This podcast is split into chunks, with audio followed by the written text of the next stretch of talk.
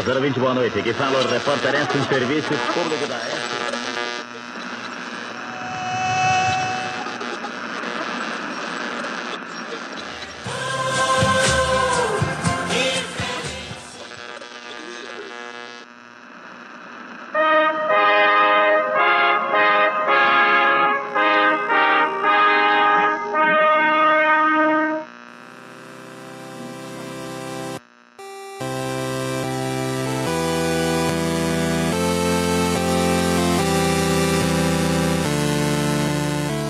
Dia, boa tarde, boa noite. Como vocês estão, meus covides e covidas deste país? Bem, obviamente vocês não estão bem, é óbvio. Desgraça! Aqueles que estão bem simplesmente ou são da classe média alta ou são da classe dominante. Bando de burguês safado! Ou perderam completamente a noção da realidade. Eu não tô louco! Hoje no Brasil só tá permitido tá puto ou triste ou puto ou triste. Fora isso, acabou a alegria, acabou. Ou você tá furioso ou você tá puto de raiva. Eu fico puto, puto da cara! E como vocês estão? Acabou o auxílio emergencial? Estão desempregados? Tá difícil, né, meus amigos? Hoje eu trouxe as notícias mais inojantes, as piores notícias dessa semana. Só o que a nata do chorume concentrada, aquela nata que fica boiando em cima do chorume, eu trouxe para vocês hoje, para que vocês fiquem putos e saiam motivados a acordar 5 da manhã por aí trabalhar na segunda-feira. Eu quero dormir, porra! Quero que vocês saiam motivados para trabalhar e gerar riquezas para os patrões de vocês, tá certo? Vou começar aqui por uma notícia maravilhosa. Vai dar! Vai, não vai dar!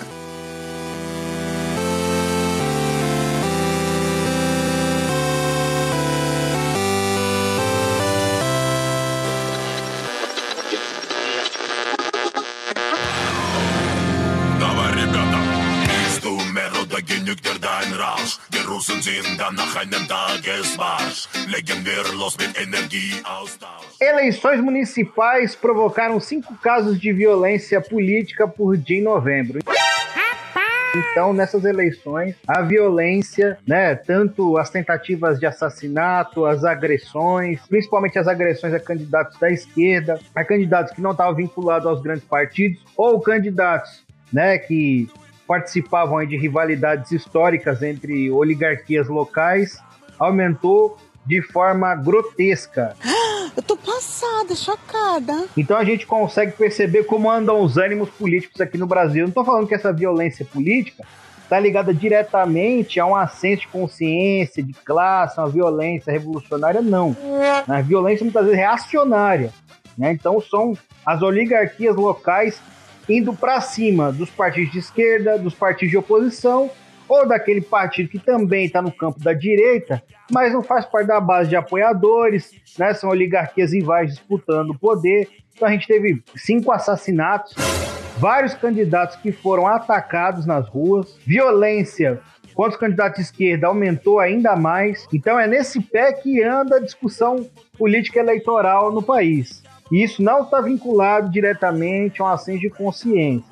Né? As pessoas não estão indo nas ruas ah, não, protestar contra a democracia burguesa, não. São pessoas contratadas de alguns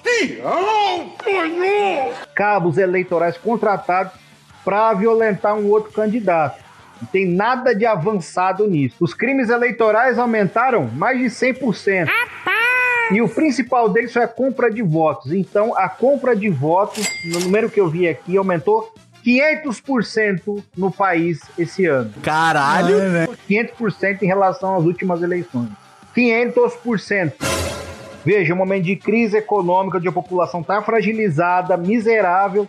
É o momento onde as oligarquias locais vão comprar os votos. É o momento onde está liberado tudo. Né? Então, aqui em São Paulo, a oligarquia do PSDB, né, os representantes da burguesia financeira aqui, que é o PSDB, compraram voto nas periferias, com cesta básica. A população com fome, desesperada, ao fim de auxílio emergencial, compraram votos com cesta básica, usando até carro da prefeitura. Filho da puta! O mesmo Milton Leite tinha 600 cabos eleitorais, né, comprando voto com cesta básica. De novo aqui, vou chover na porra do molhado, eu já falei isso aqui.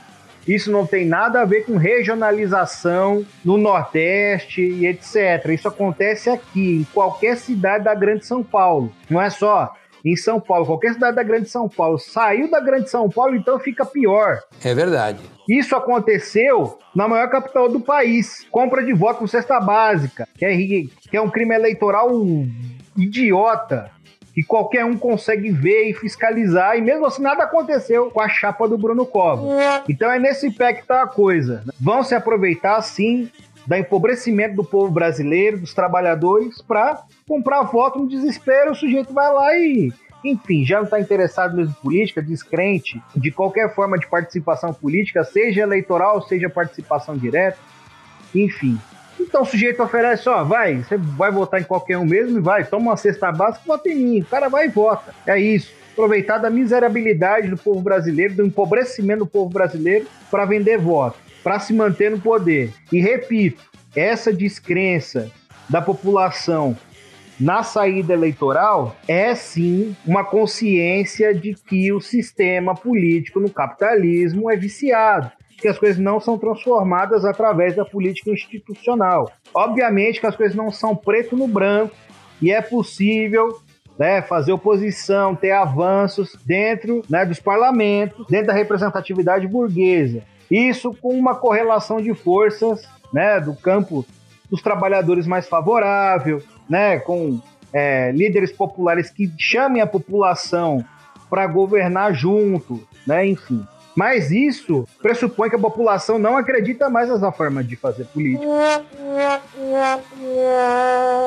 Que a democracia burguesa, que a democracia totalmente limitada, desfigurada, é um jogo viciado, a gente sabe disso. Enfim, aqui eu já toquei uma campanha, sei muito bem quanto é, de dinheiro vai para um partido ideológico, quanto de dinheiro vai para o PCB, e o quanto de dinheiro vai para o PSDB. A vontade de rir é grande, mas a de chorar é mais. Uma campanha com essa disparidade financeira, essa disparidade de tempo na TV, né, é um jogo viciado de cartas marcadas para que os representantes da burguesia e a própria burguesia esteja no parlamento, zelando pelos seus interesses. Então, o poder popular, a ditadura do proletariado, essa mediação que a gente faz, que é o poder popular, está na ordem do dia. Nas ruas, quando se fala em poder popular, participação direta, pressão no governo, a população apoia. A população diz, é isso mesmo, é só assim que a gente transforma as coisas. Então não é simplesmente falar, ai, o ódio, perderam a fé na política, não. Perderam a fé na política de burguesa. A política não se resume à política burguesa. É verdade. Quer dizer, às vezes não. A democracia burguesa, representativa parlamentar. Não, não se resume a isso. A política real, quem faz são os trabalhadores. É isso que a gente tem que levar como agenda política principal hoje para fazer disputa das consciências. Porra, mas não era o petismo que aparelhava o Estado, toda essa bobagem? E, inclusive, não aparelhava, que deveriam ter aparelhado, né? Obviamente. É o quê? É simples. Qualquer governo que pretende se manter no poder fazendo políticas minimamente populares tem que aparelhar o Estado. É óbvio isso é óbvio, isso é, é Maquiavel puro, né? É simples. Tem essa, ah, não, porque são quadros profissionais. Não, você coloca apoiadores do seu governo no Estado. É simples, seja burro. Olha o governo Bolsonaro tá fazendo. Votem no Pita. E se ele não for um grande prefeito, nunca mais votem em mim.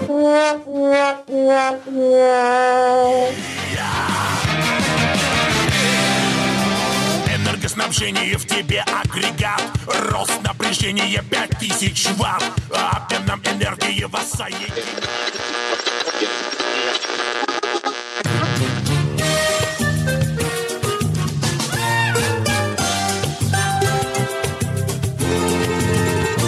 Esta família é muito unida e também muito oriçada. Relatório da agência ABIN, né, que é a Agência Brasileira de Inteligência, mostra a missão de anular caso do Queiroz inocentar filho do Bolsonaro. Então você tem lá um relatório é, com estratégias de como livrar a cara do filho do Bolsonaro. É a BIM, a Agência Brasileira de Inteligência, que é um órgão que compila toda a inteligência, toda a espionagem do governo brasileiro, fazendo arapongagem para inocentar o filho do Bolsonaro, que foi pego num esquema amador, num esquema de bicheira de vila, que é rachadinha, que é pegar de volta parte do salário do funcionário do gabinete. Esquema amador de corrupção. Você é burro, cara, que loucura. E aí eu vejo os partidos, né, estão aí no campo social-democrata, social-liberal, blá blá blá. Ah, não, porque isso nos dá margem jurídica para é, promover o impeachment ao Bolsonaro. Ah, vá, é mesmo? Pelo amor de Deus, já tem base jurídica para impeachment o Bolsonaro desde que ele entrou no, no, no, governo, desde que manipularam as eleições. Não farão impeachment, não farão impeachment do Bolsonaro caso a classe dominante não queira tirá-lo do poder ou a gente não tem as massas trabalhadoras do nosso lado nas ruas. Enquanto não houver essas configurações, não existe impeachment do governo Bolsonaro. Parem de ficar com esse discurso tosco. Vocês sabem de onde emana o poder real. Ah, não, chega de liderança política falando todo dia. Agora nós conseguimos fazer o impeachment. Não conseguem nada. Não consegue, né? Não vão conseguir. Quem vai fazer impeachment do Bolsonaro? Os trabalhadores ou a burguesia? Achar que entrar com pedido de impeachment na Câmara nesse momento vai resultar em alguma coisa? Achou errado, otário! Rodrigo Maia está sentado em todos os pedidos de impeachment. Bolsonaro cada vez mais está mais próximo do Centrão, está conseguindo fazer os esquemas com o Centrão, como todos os governos fizeram. Não vão conseguir passar o impeachment agora. Com essa correlação de forças, com os trabalhadores organizados como estão, com esses ataques que a gente está sofrendo, a gente não consegue organizar nosso campo, e a gente não conseguindo reorganizar nosso campo, isso não vai acontecer. Agora, ah não, porque a gente já tem base jurídica. Caralho, tem base jurídica desde sempre. Quantos crimes de responsabilidade o sujeito já não cometeu? Outro dia ele falou: Ai, eu tô com Covid zoando as pessoas que morreram de Covid. Seu filho da puta! Isso é quebra de decoro. Houve um golpe em 2016 para retirar um governo social liberal, que era o da Dilma Rousseff, para não ter mais margem de negociação com os trabalhadores apesar de ser um governo rebaixadíssimo, social liberal, que veio com uma agenda que quase um estelionato eleitoral, ainda existe uma margem de negociação que era necessária. Não querem mais negociar e o Bolsonaro vem cumprindo a risca a agenda neoliberal da burguesia de expropriar os trabalhadores brasileiros. Enquanto isso acontecer, não tem impeachment na Câmara que passa. Ah, não. Porque a legalidade burguesa. Vocês estão comendo merda, porra. Aí tem presidente de PSOL me falando, não, a gente agora vai fazer impeachment. Não vai fazer impeachment coisa nenhuma. Vai, não vai dar! Ou a gente reorganiza os trabalhadores, o campo popular, de forma geral, para ocupar as ruas, mostrar sua força nesse momento onde as pessoas estão morrendo por conta da pandemia, onde a gente tem milhões de pessoas abaixo da linha da miséria, onde tem milhões de desempregados. O auxílio emergencial estava segurando a renda das famílias não vai existir mais. Ou a gente reorganiza os trabalhadores no sentido de derrubar esse governo, ou não tem impeachment. Esquece isso. Os caras estão se usando das agências de inteligência, estão mapeando militante, estão fazendo o que querem com a máquina do Estado. É simples. Agora achar que vai passar um impeachment por. por é, é, com a bancada minoritária dentro da Câmara, esquece isso. E a vontade de chorar é inevitável. Eita, swingueira da boa! Vamos que vamos!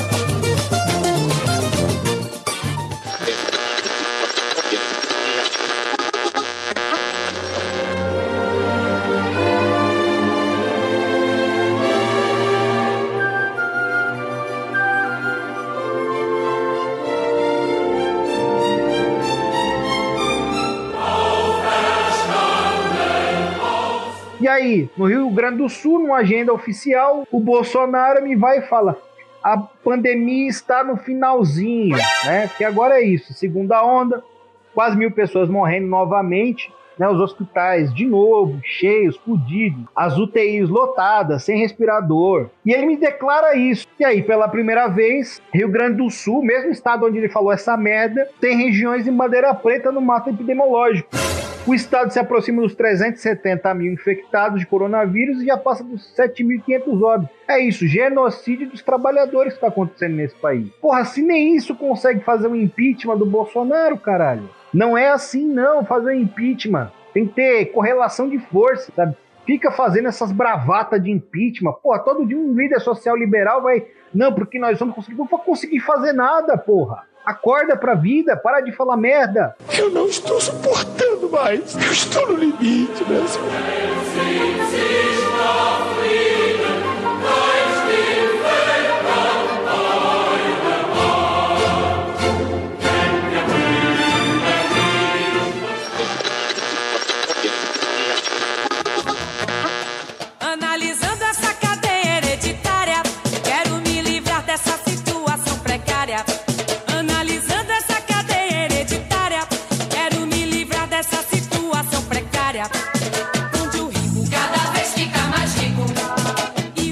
E aí nós tivemos um ataque à educação pública, né? Que foi a aprovação do Fundeb na Câmara, que é o Fundo de Manutenção e Desenvolvimento da Educação Básica e Valorização dos Profissionais da Educação. E o que foi regulamentado? Os recursos poderão financiar escolas profissionais técnicas de ensino médio ligadas ao Sistema S, então o Senai, e etc. Tudo isso que é financiado pela indústria e pela Fiesp, de forma geral, que é um ensino tecnicista, um ensino doutrinador. Quem já estudou numa escola dessa sabe como é doutrinador. Aí sim tem doutrinação ideológica. Vai falar de sindicalismo dentro de um Senai para você ver. Fizeram campanha velada pro Bolsonaro, muitas vezes aberta dentro das escolas do Senai. Esse tipo de ensino tecnicista que não passa nenhum tipo de crítica, que o sujeito não aprende. Esse tipo de ensino tecnicista, onde o sujeito sai enquanto mão de obra para esse mercado, mão de obra que não conhece nem o próprio processo de trabalho de forma geral, então os cursos são todos segmentados, uma porcaria, o sujeito ele sai saindo de lá, o sujeito ele sai na maior parte das vezes apertando o botão, principalmente os adolescentes que fazem o curso de aprendizagem industrial, saem de lá sabendo apertar botão, né? Os cursos técnicos também são todos fragmentados, justamente o sujeito sair enquanto mão de obra para o mercado, e é isso, vai, trabalha. Se fudeu. Entendeu? Não é como uma formação técnico-científica, onde o sujeito conhece o processo de trabalho e a ciência envolvida naquilo. É uma porcaria. Tem as máquinas, tem organização, mas o ensino é uma bosta. E aí você tem as OS, é, instituições comunitárias ligadas às igrejas ou filantrópicas, privatização. Privatização. É simples. Os deputados ampliaram a regra que estabelece que 70% dos recursos do fundo sejam destinados ao pagamento de salários de profissionais da educação, para incluir os que atuam nas instituições comunitárias ligadas à igreja filantrópica sem fim lucrativo. Isso não é educação pública ligada às regulamentações do MEC. Ou muitas vezes burlam essas regulamentações. Quem conhece as escolas sabe. É verdade. Educação não é filantropia. Educação num país soberano, sério, é vinculada a um projeto de nação e necessidades daquele país, daqueles trabalhadores. Obviamente, também é vinculada à liberdade, emancipação do ser humano, à consciência, etc. Mas, prioritariamente, às necessidades objetivas daquele povo, daqueles trabalhadores que estão naquele país. Não tem nada a ver com filantropia. Nada a ver com filantropia. Nada, nada, nada, nada. Mais uma vez, privatização colocada para a educação brasileira. Educação é mercadoria, é isso. Deixa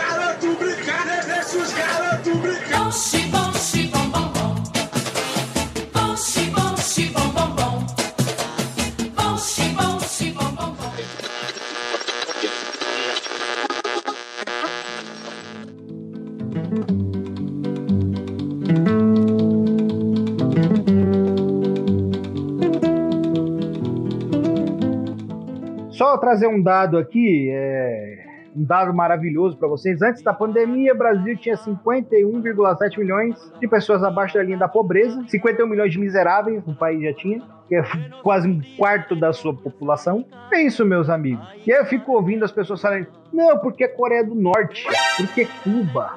Você vive numa distopia, seu porra. Para de falar merda dos outros países das experiências socialistas. Você nunca se debruçou sobre nenhuma dessas experiências. Vá conhecer essas experiências. Tem um monte de fontes mais seguras, fontes, tem um monte de fontes que são mais seguras, fontes que fazem balanço dessas experiências, colocam críticas, etc. E aí você vai ler qualquer veja, é porque Cuba é uma ditadura. Filho da puta, tem 51 milhões de pessoas passando fome. Para de falar da Coreia do Norte. Para com essa porra aí, meu irmão! Você não conhece a Coreia do Norte. Você não conhece a Coreia Popular, você não conhece Cuba, você não conhece nada. Aí vê a porra da Veja. Não, porque a Coreia Popular Por que Cuba? Cuba produz em ciência proporcionalmente mais que o Brasil. Cuba não tem gente passando fome, Cuba erradicou o analfabetismo, Cuba erradicou, Cuba tem um índice baixíssimo de mortalidade infantil. Cuba garante saneamento básico para todo o seu povo. O básico. Vou trazer uma notícia agora para ratificar o que eu estou dizendo. China é responsável por 78% da redução da pobreza mundial.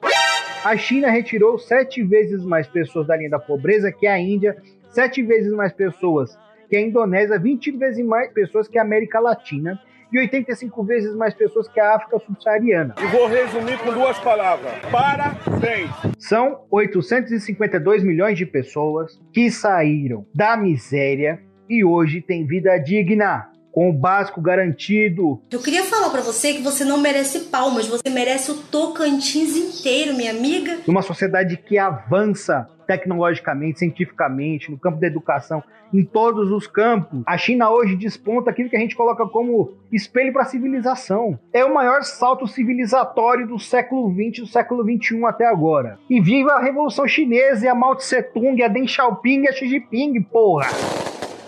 Viva o povo chinês, os trabalhadores chineses, caralho! É isso que faz o socialismo. De novo, otário, e fica falando um monte de merda das experiências socialistas sem ler uma notícia num portal alternativo à mídia burguesa. A China retirou 852 milhões de seres humanos da miséria. Hoje sim! São quatro Brasis. Vocês têm noção do que é isso? E sujeito fica o dia inteiro na internet, sujeito ganhando salário mínimo, com a vida fodida, levando quatro horas para chegar. Chega! A distopia é aqui. A distopia é no Brasil, é na América Latina. Não é na China. A gente tem que se debruçar mais sobre essas experiências socialistas para falar qualquer coisa. A gente sabe o papel da ideologia dominante, a gente sabe o papel dos aparelhos ideológicos da burguesia, enfim, da mídia burguesa, como esses aparelhos conformam a consciência dos trabalhadores. Mas não estou falando dos trabalhadores de forma geral, estou falando de você, sujeitinho da esquerda, que fica falando, não, porque, né, social-democracia é o máximo que a gente pode atingir. Veja nos outros países socialistas o que aconteceu. Puta! Para com essa porra aí, meu irmão! Vá conhecer as experiências socialistas e para de falar merda. O que aconteceu aqui com a experiência social liberal é o governo Bolsonaro. Eu nem vou adentrar sobre esses meandros, mas é isso. A desmobilização rotunda que o petismo promoveu os trabalhadores aqui no país, levou ao bolsonarismo e ao fascismo no momento de crise do capitalismo. Ah, porque esse é o limite, não é o limite das experiências social-democratas na América Latina, essa foi a mais rebaixada. Isso aqui não é o limite. E chega com esse discurso de romantizar FIES, ProUni. Foi importante, mas extremamente limitado e financiou a educação privada. Tem avanços que são importantes? Tem, mas vamos dimensionar esses avanços. Porque toda vez que você faz uma crítica, vem um sujeito do campo democrático popular, mas o FIES, e o ProUni, e o Programa Luz para Todos, são avanços limitados. Não dá para tentar medir esses avanços, não dá para pensar nesses avanços com seus limites, porque nunca antes da história, nunca antes mesmo. E aí? Esse é o horizonte do possível? Não é o horizonte do possível, chega de realismo capitalista. Olá, o meu nome é Paulo Cogos, eu sou um conservador capitalista extremista e andei pensando, realmente deturparam Marx. Enfim,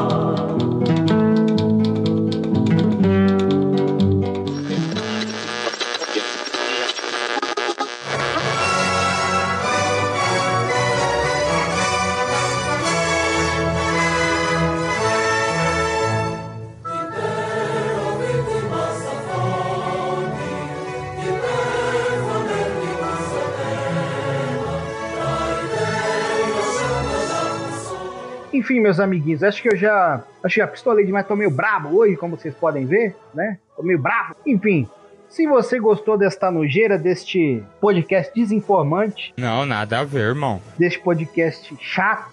Enfim, amiguinhos, acho que eu já pistolei demais hoje, né? Tá na hora de me acalmar aqui, senão vou ter um infarto.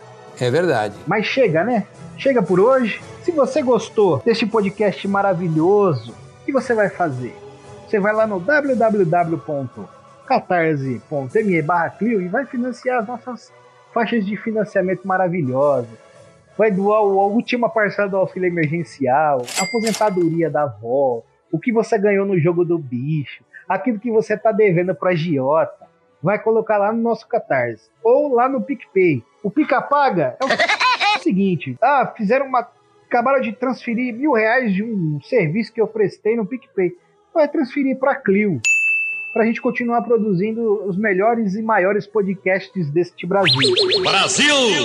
Tá certo? Então é isso, meus amiguinhos. Até semana que vem, como parafraseando o nosso host, Bruno, é vida que segue por enquanto. Enquanto a Covid não matar todos nós. Não, Deus me livre.